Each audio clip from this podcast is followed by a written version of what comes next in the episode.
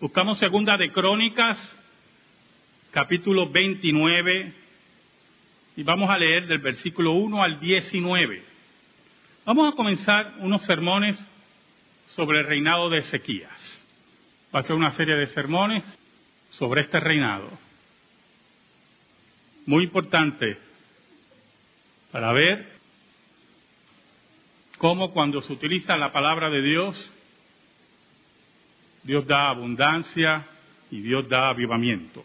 Segunda de Crónicas, capítulo 29, versículos del 1 al 19. Dice así la palabra de Dios. Comenzó a reinar Ezequías siendo de 25 años y reinó 29 años en Jerusalén. El nombre de su madre fue Abías, hija de Zacarías. E hizo lo recto ante los ojos de Jehová, conforme a todas las cosas que había hecho David su padre. En el primer año de su reinado, en el mes primero, abrió las puertas de la casa de Jehová y las reparó. E hizo venir a los sacerdotes y levitas y los reunió en la plaza oriental. Y les dijo, oídme, levitas, santificaos ahora y santificad la casa de Jehová, el Dios de vuestros padres, y sacad del santuario la inmundicia, porque nuestros padres se han rebelado y han hecho lo malo ante los ojos de Jehová nuestro Dios, porque le dejaron y apartaron sus rostros del tabernáculo de Jehová y le volvieron las espaldas.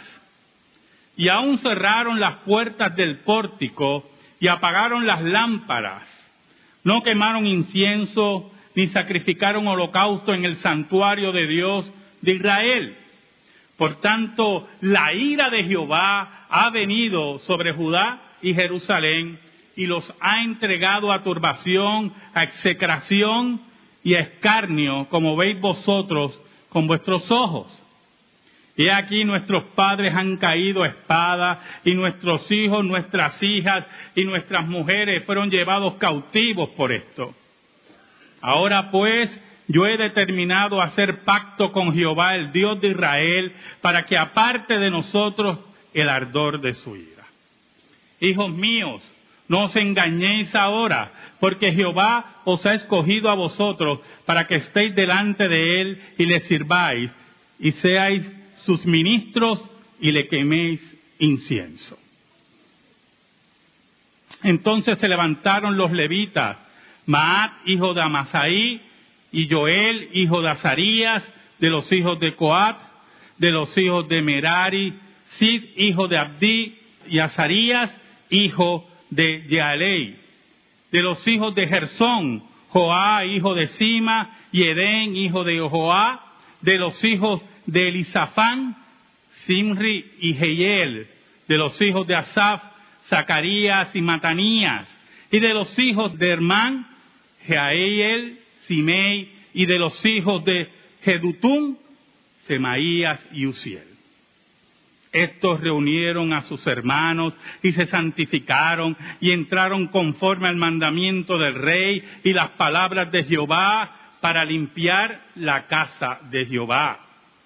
Y entrando los sacerdotes dentro de la casa de Jehová para limpiarla, sacaron toda la inmundicia que hallaron en el templo de Jehová, al atrio de la casa de Jehová, y de allí los levitas la llevaron fuera al torrente de Cedrón. Comenzaron a santificarse el día primero del mes primero, y a los ocho del mismo mes vinieron al pórtico de Jehová y santificaron la casa de Jehová en ocho días y en el día dieciséis del mes primero terminaron. Entonces vinieron al rey Ezequías y le dijeron, ya hemos limpiado toda la casa de Jehová, el altar del holocausto y todos sus instrumentos y la mesa de proposición con todos sus utensilios. Asimismo hemos preparado y santificado todos los utensilios que en su infidelidad había desechado el rey Acaz cuando reinaba y aquí están delante del altar de Jehová. Oramos. Te damos gracias, Señor, por tu palabra, tu hermosa palabra. Te pedimos ahora, en el nombre de Jesús, nombre que es sobre todo nombre, que tú, Señor, nos escondas bajo la sombra de la cruz y que tú lleves palabra a tu pueblo. Que tu Señor, santifiques, redargullas y fortalezcas a tu pueblo. Que tu Señor, por esa misma palabra, por esa misma palabra, condenes a aquellos que no te reconocen ni se sujetan a tu ley. Te lo pedimos, Señor, en el nombre de Jesús. Amén. Y amén. El padre de Ezequías, Acaz, no fue un rey malo, fue un rey malísimo, malísimo. Y cuando hablamos de malísimo, no solamente en la administración del reinado de Judá, sino principalmente en la vida espiritual de Israel. Fue un rey que le dio la espalda a Jehová, servía a los Baales, a los dioses falsos, a las ceras, a todos esos dioses que eran de piedra. Sacrificó a sus hijos, los pasó por fuego, como eran los cultos que ocurrían en el antiguo Oriente Medio. Cuando Dios castigó a Israel, o más bien a Judá, con la invasión de diferentes pueblos, ¿verdad? Diferentes pueblos que invadían, diferentes pueblos que humillaban a Judá, Acá aparentemente no era un rey muy brillante. Su teología era de una lógica impía, pero muy simplona, muy simplona. No era aparentemente un lector que entendiera que había un pacto con el Dios verdadero y ese pacto decía, escuche bien, ese pacto decía que cuando usted le daba espaldas a Dios, Dios lo iba a someter a usted a invasiones, a hambre y a muerte.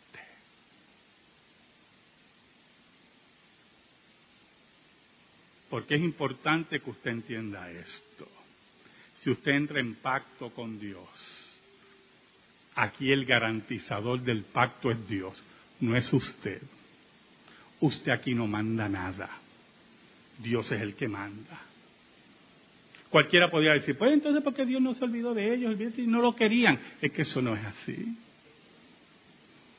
Usted no manda aquí. Por lo tanto, Acaz, que aparentemente no era muy brillante, cuando recibió la invasión de los reyes de Damasco y fue castigado duramente por los reyes de Damasco, Acaz llegó a esta lógica teológica. Mire qué interesante este muchacho.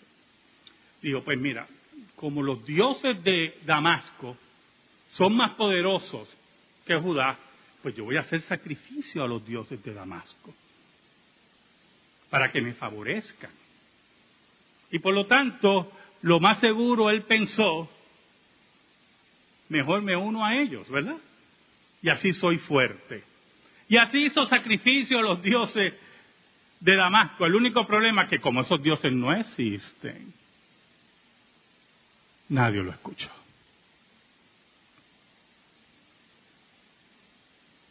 Ahora, de todos los hijos que él sacrificó a Moloch y a los Baales, Dios preservó la vida de uno, Ezequías. Y no solamente preservó la vida de Ezequías, regeneró el corazón de Ezequías y le dio carácter santo. ¿Y por qué yo enfatizaré en el, carácter santo? Porque antes de acá hubo un rey que era padre, de acá, Jotán. Y Jotán hizo lo correcto, dice la Biblia, delante de Dios, pero su carácter, escuche bien, no era tan sólido. Y aunque él hacía lo correcto delante de Dios, todavía los lugares altos de adoración se mantenían. Todavía era muy político. Todavía no quería perturbar mucho al pueblo. Y cuando usted no quiere perturbar mucho al pueblo, y cuando usted deja que los enemigos de Dios tengan todavía presencia dentro de la iglesia de Cristo, usted no tiene un carácter todavía fuerte y formado. Y aunque había adoración, todavía también había culto a los Baales. Eso lo observó Acaz. Y cuando su padre muere, él toma el poder y se va por la línea no política, la línea de destruir el culto a Dios. Es importante que entendamos, hermano.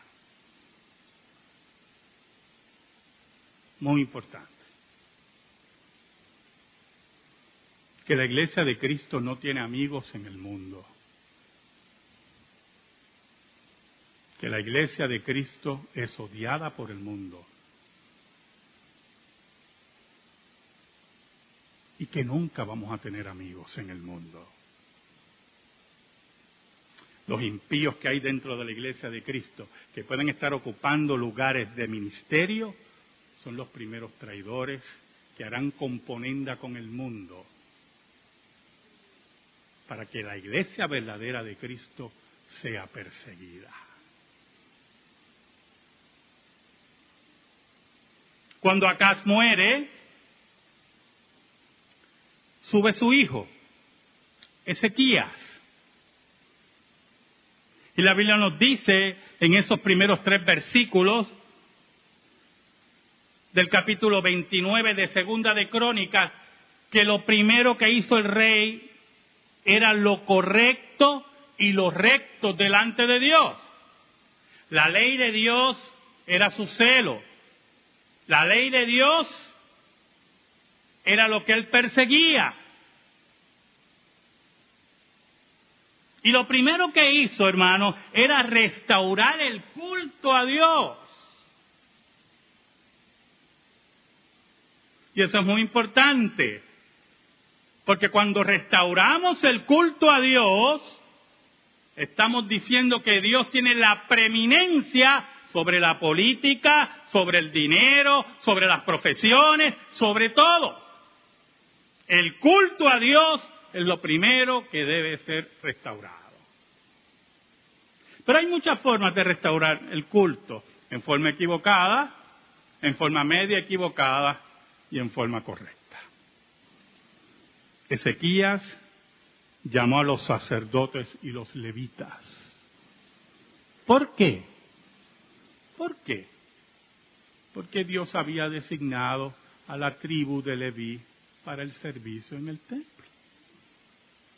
Ezequías no quería poner pautas. Ezequías no se iba a inventar un culto. Ezequías dejó al lado su puesto de rey, sus orgullos, sus premios, toda esa basura, para que la palabra de Dios reinara. Versículo 4 en adelante dice, e hizo venir a los sacerdotes y levitas y los reunió en la plaza oriental y les dijo, oídme levitas liderato, carácter, valor. Dios no necesita cobardes, el mundo está lleno de cobardes. Santificaos ahora y santificad la casa de Jehová, el Dios de vuestros padres, y sacad del santuario la inmundicia porque nuestros padres se han revelado y han hecho lo malo ante los ojos de Jehová, a nuestro Dios, porque le dejaron y apartaron sus rostros del tabernáculo de Jehová y le volvieron las espaldas. Primero, ustedes se tienen que santificar. La ley de Jehová decía que todo aquel que servía en el templo tenía que santificarse, separarse para Dios. De nada valía que hubieran nacido en la tribu de Leví, que sirvieran en la tribu de Leví, si no se santificaban, si no eran hombres con carácter santo. De nada valía. Segundo, tenemos que limpiar el santuario de la inmundicia. Palabra interesante. Porque no es solamente que el santuario estuviera abandonado y sucio, porque estaba abandonado y sucio estaba cerrado, sino que sirvió también para adoración pagana. Y entraron sacerdotes sin santificación y levitas sin santificación, y un rey malvado reinaba sobre Judá. Es la hora de limpiar el templo. Es la hora de hacer las cosas como Dios dice. Ahora el versículo 6, que si nuestros políticos aprendieran de eso, porque nuestros padres se han revelado. ¿De quién hablaba principalmente?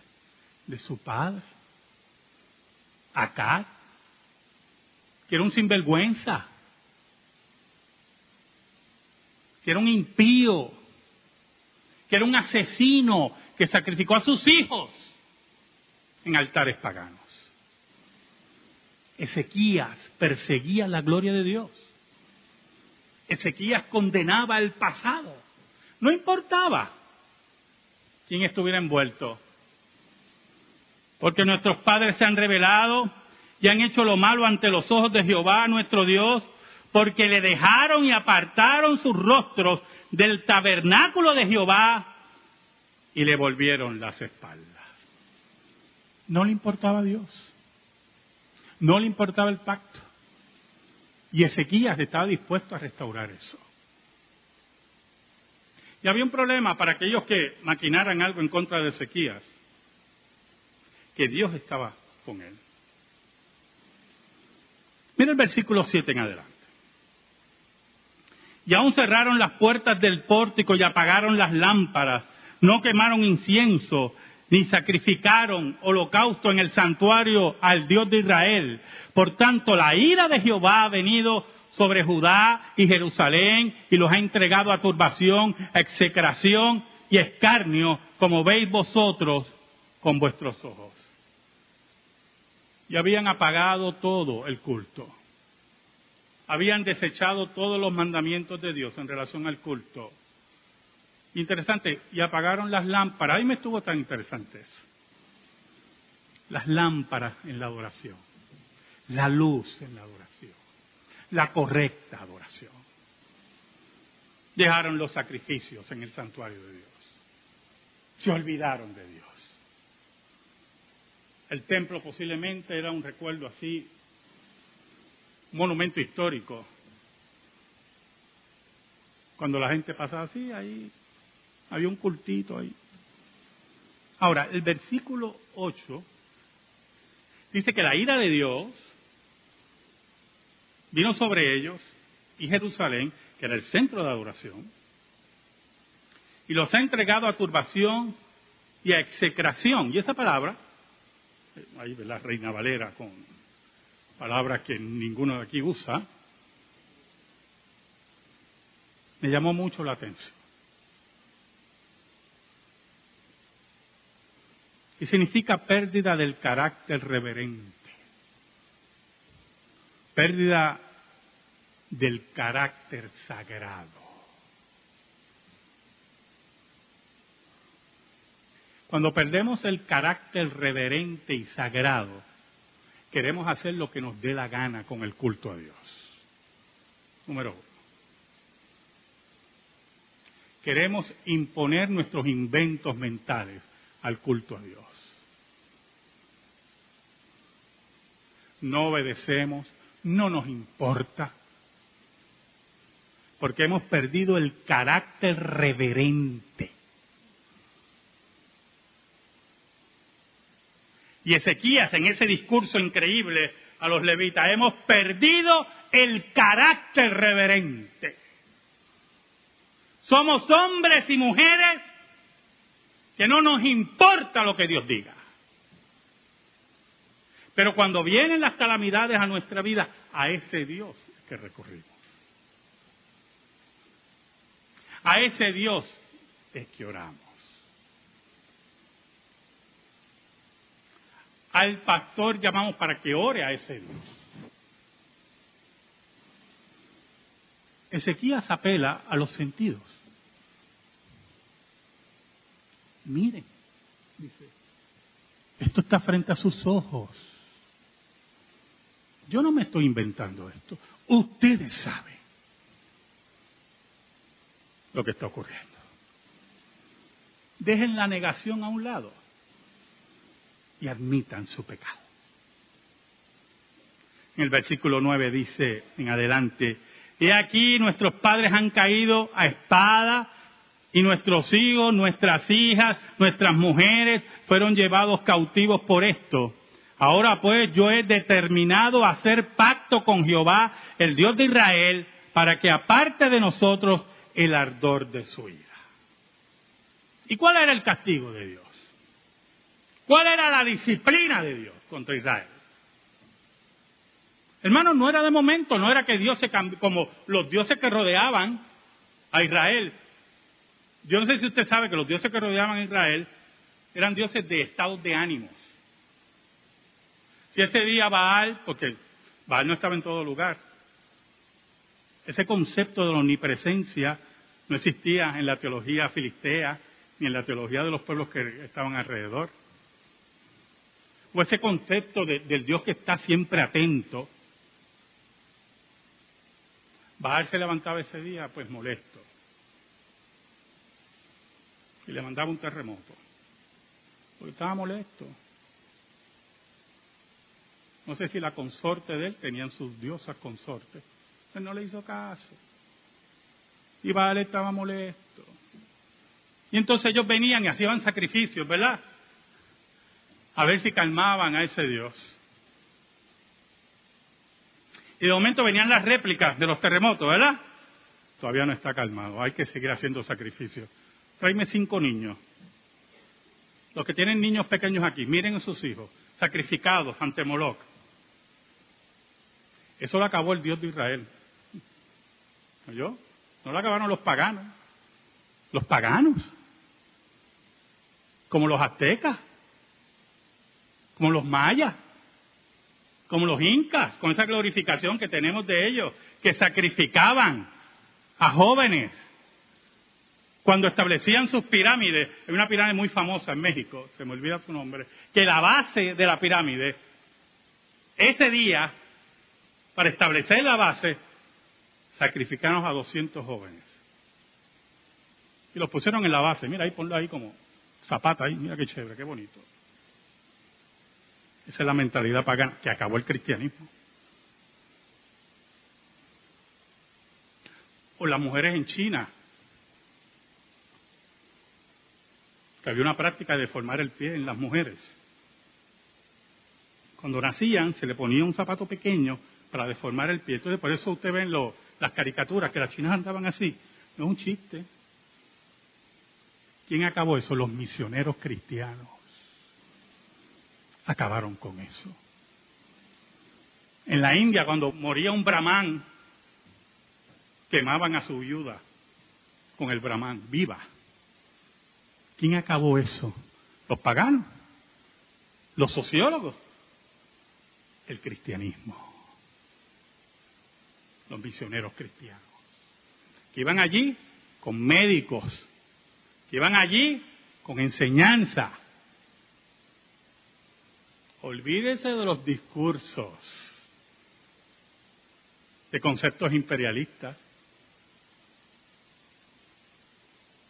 En medio de toda esa madeja imperialista que trajo también tantos abusos, en medio de eso estaba la gloria de Dios, destruyendo el mundo pagano. Y en medio de Israel, cuando esos dioses se levantaban así temperamentales, ellos hacían todos esos sacrificios. Pero el Dios de Israel, escuche bien, era el Dios del pacto. Y ese pacto se ratificó al final de Deuteronomio. Deuteronomio 29, Deuteronomio 30, en adelante. Y el pueblo dijo, sí, estamos en pacto contigo. Y Dios le dijo, y si siguen a dioses falsos, yo iré contra ustedes. Sí, ven contra nosotros. Porque el Dios de nosotros es un Dios de palabra, de carácter, que no se levanta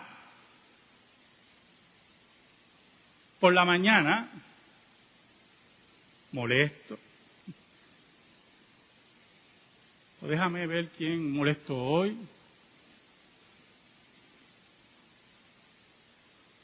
El Dios verdadero que menciona aquí Ezequías es el Dios del pacto.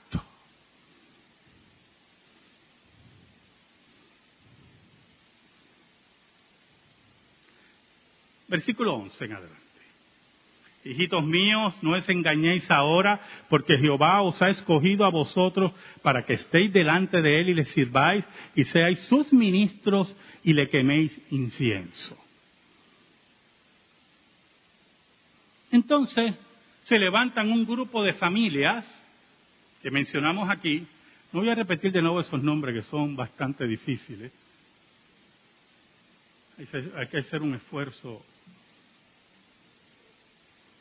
Exacto. Se levantan varias familias. De las familias de los levitas. ¿Y usted sabe lo que dijeron? ¿Sabe lo que dijeron? Aquí estamos presentes. En primera fila, por el Dios del pacto. Aquí estamos sin miedo. Aquí estamos para obedecer. Aquí estamos para dar. Aquí estamos para trabajar. Es la hora de restaurar el culto a Dios y el tabernáculo de Dios y el templo de Dios.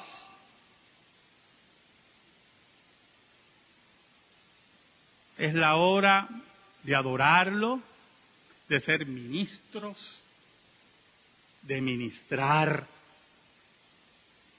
Es la hora de obedecer la ley de Dios.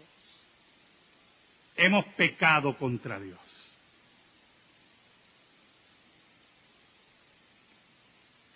Mira el versículo 15 en adelante. Estos reunieron a sus hermanos y se sacrificaron y entraron conforme al mandamiento del rey y las palabras de Jehová para limpiar la casa de Jehová. Y entrando los sacerdotes dentro de la casa de Jehová para limpiarla, sacaron toda la inmundicia que hallaron en el templo de Jehová el, al atrio de la casa de Jehová, y de allí los levitas la llevaron fuera al torrente de Cedrón, fuera, lejos, porque no pertenece a la casa de Dios. Cuando usted quiere servir a Dios de verdad, cuando usted tiene el carácter de verdad de servir, usted sirve. Y no pone excusas. Y no pone escollos.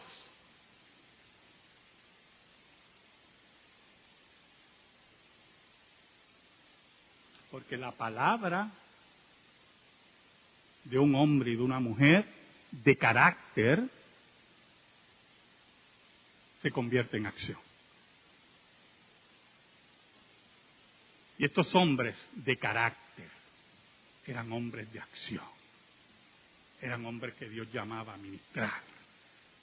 Se ponían las bases, hermanos. ¿Saben lo que se está poniendo las bases ahí? De un gran avivamiento. Porque el avivamiento solamente viene con la correcta enseñanza de la palabra. Cuando no hay una correcta enseñanza de la palabra, no hay avivamiento. Hay euforia. Eso yo lo he visto mucho. De euforia, yo? Conozco dos euforias que están en la Biblia, que parecen avivamientos y son euforias paganas muy parecidas a las que vemos alrededor de nosotros. los profetas de Baal contra Elías. Elías está solo, solo. Y hay 450 profetas de Baal. Para la mentalidad del siglo XXI, ¿qué sería eso? El pobre diablo de Elías contra esta maravilla, muchachos. Pero el que tenía el fuego de Dios en su corazón era Elías, el profeta de Dios. Oiga, y empezaron a darle vuelta al sacrificio y a cortarse, dice, cortarse y bajaban la sangre. Bueno, aquello era una euforia increíble. Imagínense, 450 profetas o más creo que había. Y Elías en un esquino. Yo me imagino a Elías, ¿verdad? Pensando, estos pobres diablos. Y entonces Elías empezó a hacer algo que si usted lo hace hoy, dicen que usted es malo. Empezó a burlarse de los profetas de Baal.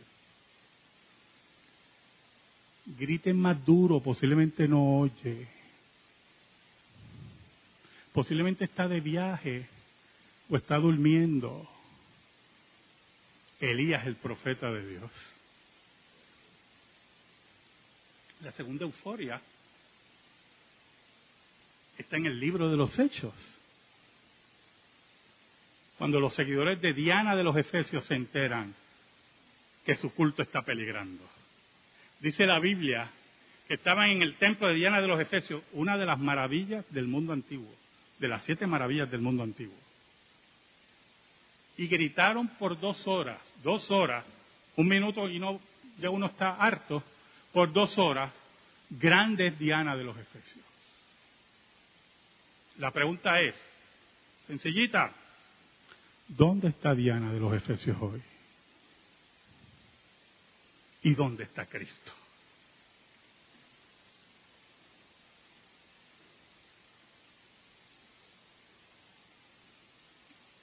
Estos reunieron, versículo 15, estos reunieron a sus hermanos y se santificaron y entraron conforme al mandamiento del rey y las palabras de Jehová para limpiar la casa de Jehová.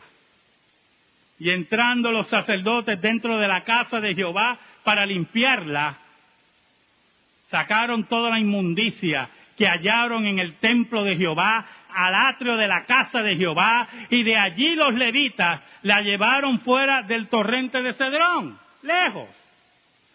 Comenzaron a santificarse el día primero del mes primero, y a los ocho del mismo mes vinieron al pórtico de Jehová y santificaron la casa de Jehová en ocho días, y en el día dieciséis del mes primero terminaron. ¿Qué terminaron? Obedecer a Dios. Obedecer la palabra de Dios. Obedecer lo que Dios dice. ¿Qué terminaron? Sacar la inmundicia del templo de Dios. ¿Qué terminaron, hermano? ser hombres de carácter y no hablar nada más, sino accionar. El versículo 18 y 19 dice, entonces vinieron al rey Ezequías y le dijeron, ya hemos limpiado toda la casa de Jehová, el altar del holocausto y todos sus instrumentos, y la mesa de la proposición con todos sus utensilios no se ha quedado nada.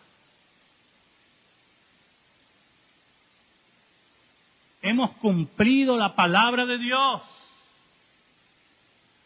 Dios no deja nada fuera. Dios nunca ha dejado nada fuera. Dios no es olvidadizo. Dios no está distraído. Cuando usted tiene que bregar algo con su vida y lo deja, es algo emocional, es un problema emocional, ese problema no va a mejorar, ¿oyó? Ese problema va a empeorar con los años. Y la ayuda simple que pudo haber tenido al principio se complica. Y los médicos, los psiquiatras, como le encantan las pastillas, todo lo quieren resolver con una pastilla. Con dos pastillas. Con tres pastillas. Y un día, toda la mesa allí, o como dicen en Puerto Rico, el counter, de la cocina está llena de pastillas. Porque por, usted por su orgullo no quiso bregar con ese problema al principio.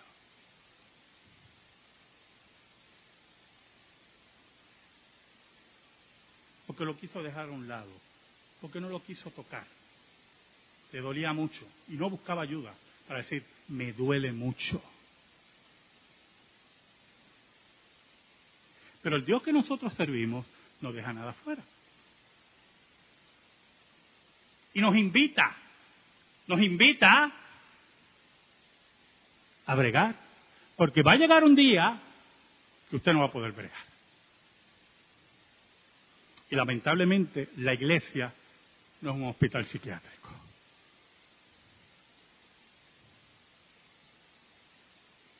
Por usted no obedecer las señales. Ezequías vio las señales y obedeció a Dios y sabía lo doloroso que era. Pero la gloria de Dios tenía que ir sobre todas las cosas. El pacto de Dios tenía que ir sobre todas las cosas. El versículo 19 nos dice, Asimismo hemos preparado y santificado todos los utensilios que en su infidelidad había desechado el rey Acaz. ¿Usted sabe lo que hacía el rey Acaz? sacaba utensilios de la casa de Jehová y se los regalaba a los reyes o los rompía para hacer este, otras cosas. No le importaba a Dios cuando reinaba. Y aquí están delante del altar de Jehová. Y aquí hay algo muy importante. Dos palabritas ahí muy importantes en ese versículo 19 para terminar en esta tarde dice, así mismo hemos preparado y santificado. Estaban listos los utensilios para la hora del avivamiento, para la hora de adorar al Dios verdadero. Pero segundo, muy importante, están listos y están delante del altar de Dios del altar de Jehová. Es la hora que Dios nos llama a limpiarnos. Es la hora que Dios nos llama a servir.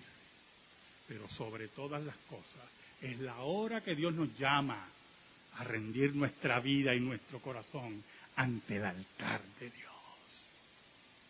Estar preparados para la hora. El que no pertenezca saldrá, pero el verdadero el verdadero vendrá y servirá en medio del avivamiento. Amén. Gracias te damos, Señor. Y te pedimos, Señor, en el nombre de Jesús, que tu palabra eterna esté en nuestra vida y en nuestro corazón. Por Cristo Jesús oramos. Amén y amén. Estamos en silencio, hermano.